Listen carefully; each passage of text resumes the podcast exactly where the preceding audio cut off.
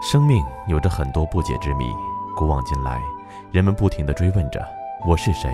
我从哪里来？我到哪里去？这是人类永恒的困惑，也是每个人无法逃避的终极问题。因为，我们最在乎、最关注的就是这个我。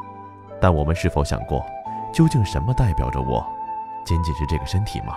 仅仅是眼前这个会说会动、会哭会笑的五蕴身吗？生活中有人一生追求爱情，也有人一生被仇恨驱使。其实，很多情绪只是内心的恶性肿瘤，只是生命的不良发展。如果我们以智慧进行关照，认清这些情绪不过是内心漂浮的影像，就不会一头栽入其中，成为被操纵的傀儡。